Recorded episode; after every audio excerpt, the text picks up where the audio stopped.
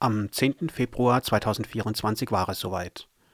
In Hamburg im Millantor-Stadion auf St. Pauli begann um kurz nach 19 Uhr die 100-Jahr-Feier der Roten Hilfe. Nebel hüllte das Stadion ein. Eine gelbe Lichtkuppel wies schon von weitem den Weg. Die Rote Hilfe, sie unterstützt linke Aktivistinnen, die im Rahmen ihrer politischen Aktivitäten mit dem Gesetz in Konflikt geraten sind. Eine schwarze und eine rote Fahne am Tor wiesen den über 200 geladenen Gästinnen und Gästen den Weg zum Veranstaltungssaal. Eröffnet wurde die Feier von Siri. Sie wies auf den tragenden Pfeiler der Solidarität hin. 100 Jahre Rote Hilfe, das sind 100 Jahre stabile Solidarität, 100 Jahre strömungsübergreifende linke Rechtshilfe, politisch und materiell. Das klingt ein bisschen trocken, aber es ist so wichtig und so essentiell. Die Rote Hilfe leiste jedoch wesentlich mehr als diese eben beschriebene Solidarität. Was die Rote Hilfe schon seit 100 Jahren tut, und das tut sie schon lange bevor wir dieses Wort wie selbstverständlich heutzutage benutzen, ist 100 Jahre Empowerment. Denn wer einmal die Unterstützung der Roten Hilfe in Anspruch genommen hat, weiß, du bekommst mehr als formalen Support, mehr als monetären Support. Was du bekommst, ist auch emotionale Unterstützung. Und du bekommst Halt in zutiefst, zum Teil zutiefst verstörenden und aufrüttelnden Lebenssituationen. Im Anschluss sprachen als erste Sam und Heinz, welche im Namen des Bundesvorstandes der Roten Hilfe einen Blick in die Vergangenheit warfen, beispielsweise in die Zeit des Nationalsozialismus. Ende 1932 waren es 9000 politische Häftlinge sowie 20.000 Familienangehörige und 50.000 Linke mit Ermittlungsverfahren und Prozessen, denen durch die Rote Hilfe geholfen werden konnte. Kurz wies Sem auf die brutale Verfolgung während der NS-Zeit hin. Das Ausmaß der Verfolgung während der Zeit des Nationalsozialismus führte für viele rote Helferinnen und Helfer zum Tode. Es wäre anmaßend, all das Leid und auch die Gefahren der Arbeit in der Illegalität hier in wenige schnelle Worte fassen zu wollen. Tragender Pfeiler der Roten Hilfe ist die Solidarität. Das meint seit nunmehr 100 Jahren. Der Grundsatz, sich nicht entzweien zu lassen, nicht durch den Druck staatlicher Macht, aber auch nicht durch linke Grabenkämpfe, dieser Grundsatz verdient einen kurzen Blick und die Würdigung hier und heute durch uns. Diese Würdigung der Solidarität zog sich durch die kommenden Stunden. Dabei ist die Rote Hilfe keine Organisation, die frei wäre von Konflikten. In einer Rote Hilfe Zeitung von 2016 wurden die Vertreterinnen des SED-Apparates zur Unterdrückung der DDR-Bevölkerung zu armen Opfern der sogenannten Siegerjustiz in der BRD stilisiert. Dies führte zu heftigen Diskussionen und auch Austritten. Aber an diesem Jubiläumsabend stand das Einende im Mittelpunkt. Und was Solidarität konkret bedeutet. Dazu Sem vom Bundesvorstand. Und wenn es dann brennt, dann ist es ein elementares Gefühl wissen, dass man nicht alleine ist. Dass andere auch auf der Straße sind und einen nicht liegen lassen. Dass es eine warme Tasse Kaffee nach der Zeit in der Zelle gibt und dass es Möglichkeiten gibt, sich im Strafverfahren zu wehren, auch wenn einem kein reiches Elternhaus mitgegeben ist. Es braucht Beistand, es braucht Beratung und es braucht Geld. Nach Sam sprach Heinz vom Bundesvorstand der Roten Hilfe und er verwies darauf, was wesentliches Moment dafür sei, um von der Roten Hilfe unterstützt zu werden. Entscheidend für unsere Unterstützung muss die linke Weltanschauung, der gemeinsame Kampf um eine solidarische Gesellschaft für alle Menschen sein. Das ist ein wichtiges Prinzip, denn sonst könnte Solidaritätsarbeit nicht wachsen, den politischen Blick erweitern und ihre Akteurinnen vermehren. Weitere Rednerin des Abends war die Thüringer Landtagsabgeordnete Katharina König-Preuß. Leider konnte König-Preuß nicht persönlich an dem Abend vor Ort sein, sie war per Video zugeschaltet. Rote Hilfe steht nach König-Preuß für und zwar für Solidarität, die aus meiner Perspektive als allererstes zur Widerstandsfähigkeit beiträgt, die sozusagen eine Form von Resilienz im politischen Sinne darstellt. Es gehe darum, so die Rednerin. Ähm, diese Welt, diese Gesellschaft nicht nur ein bisschen besser zu machen, sondern vor allem dazu beitragen, dass Menschen durchhalten, die einen politischen Kampf führen, der nicht nur für uns selber, sondern für die gesamte Gesellschaft wichtig ist. Katharina König-Preuß ist Sprecherin für Antifaschismus und Antirassismus der Fraktion Die Linke im Thüringer Landtag. Neben ihrem Dank für die aus ihrer Sicht unverzichtbare und notwendige Arbeit der Roten Hilfe wandte sie sich eindringlich gegen jede Form von Gleichgültigkeit. Kamschi hat einmal, äh, ich glaube, das war 1917 oder so, hat er gesagt, ich hasse die Gleichgültigen. Die Gleichgültigen, die sozusagen das tote Gewicht der Geschichte sind und die mit ihrer Passivität dazu beitragen, dass sich Dinge nicht verändern, die mit ihrer Passivität Teil des Problems sind. Und ja, dem kann ich mich anschließen. Ich hasse die Gleichgültigen.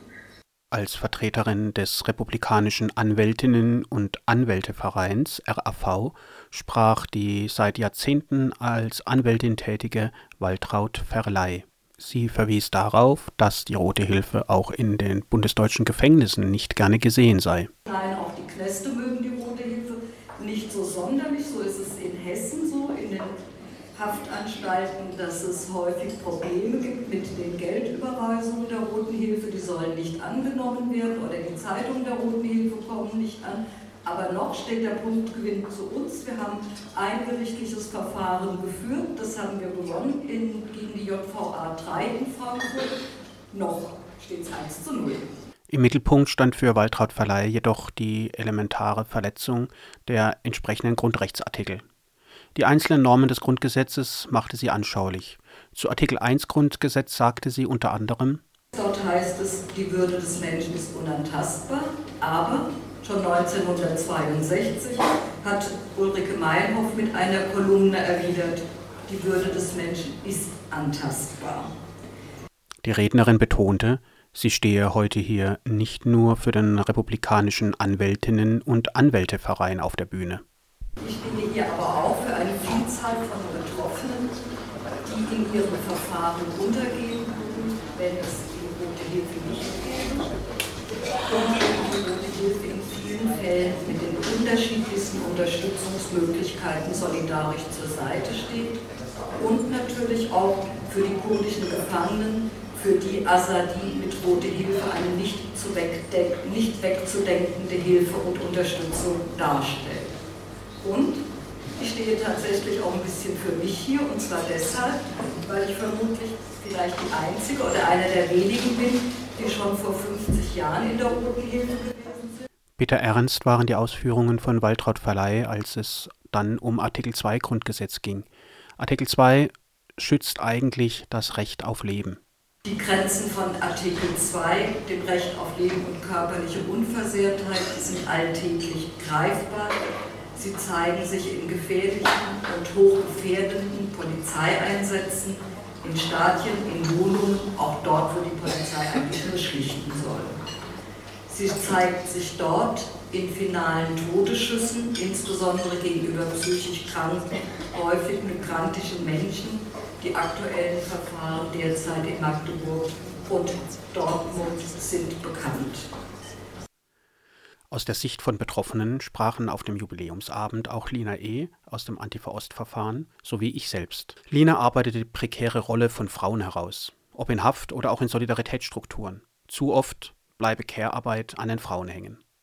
Weiter betonte Lina, wie sehr es sie beruhigt hätte, schon in der allerersten Nacht in der Zelle zu wissen, dass sie auch dank der Roten Hilfe sicher sein konnte, es werde nun draußen alles Relevante geregelt und schon in der allerersten Woche sei Geld auf dem Knastkonto gewesen, was ihr dann den Einkauf von Lebensmitteln ermöglicht habe. Als Appell an die Rote Hilfe-Mitglieder meinte sie, es wäre zu wünschen, dass sich mehr Männer in die Care-Arbeit einbrächten, also in die konkrete Soli-Arbeit für Gefangene. Ich selbst skizzierte die Verbundenheit, dass sich Unterhaken als elementar für das Überstehen von fast 27 Jahren Haft ich erzählte, wie ich mich am Hamburger Bahnhof inmitten hunderter Reisender verloren, alleine und einsam gefühlt habe, als ich am Tag vor der Veranstaltung angereist war. Wohingegen in der Zeit der Haft, auch während der elf Jahre Isolation, ich dieses Gefühl nicht hatte. Dort fühlte ich mich, obwohl alleine in meiner Zelle sitzen, Menschen und Ideen und Idealen verbunden. Linas Mutter, die nicht vor Ort sein konnte, steuerte eine Grußadresse an die Festgesellschaft bei. Sie betonte, wie wichtig aus ihrer Sicht als Mutter einer von Repression betroffenen Tochter das solidarische Handeln im mühsamen Alltag ist und wie viel Kraft ihr auch die Rote Hilfe mit den Soli-Strukturen im Alltag gibt. Zu Wort kam auch ein Geflüchtetenaktivist, Alessa Fuapon, der vor Jahren in der Landeserstaufnahmeeinrichtung Ellwangen einen Mitbewohner vor der Abschiebung schützen wollte. Als damals ein Mann aus Togo rechtswidrig abgeschoben werden sollte und ich die Polizei und verhältnismäßig hart gegen ihn vorging, habe ich mich mit Hilfe der anderen Bewohner mit ihm auch solidarisiert. Am nächsten Tag beginnt eine mediale Hetzkampagne von der Bildzeitung mit der irreführenden Titel, habe ich schon damals gelesen, 150 Schwarzafrikaner gegen drei Polizisten befreien an abgeschobene Flüchtlinge und besiegen die Polizei.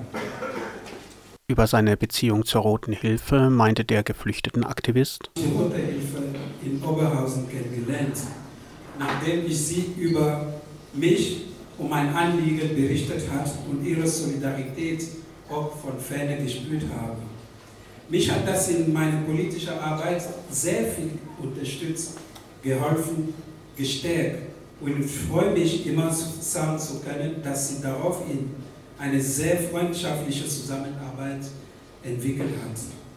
Gerade in der aktuellen Lage, das wurde schon mehrmals erzählt, die für Flüchtlinge immer schwieriger sind, sind solche Bündnisse wichtig. Neben den Redebeiträgen gab es selbstverständlich auch musikalische Acts. Aus Berlin war Jock, ehemals Quetschenpower, angereist.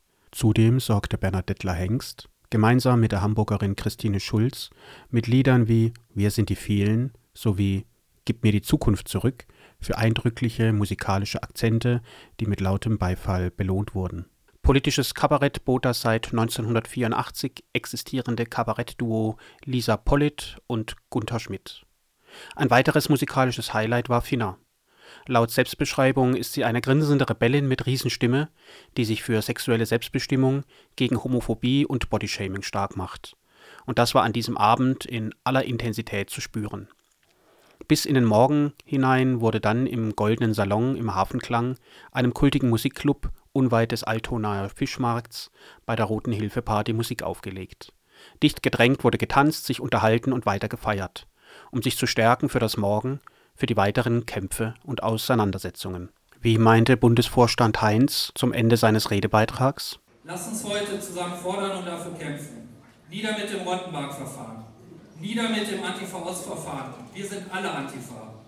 Freiheit für Kenan Ayers und Schluss mit der Kriminalisierung der kurdischen Freiheitsbewegung. Weg mit dem PKK-Verbot. Freiheit für Özgül Emre, Serkan Küpeli und Isan Zibelik. Nieder mit dem Kommunistenprozess in Düsseldorf. Weg mit den Paragraphen 129, 129a und 129b. Solidarität war, ist und bleibt unsere stärkste Waffe, Genossen.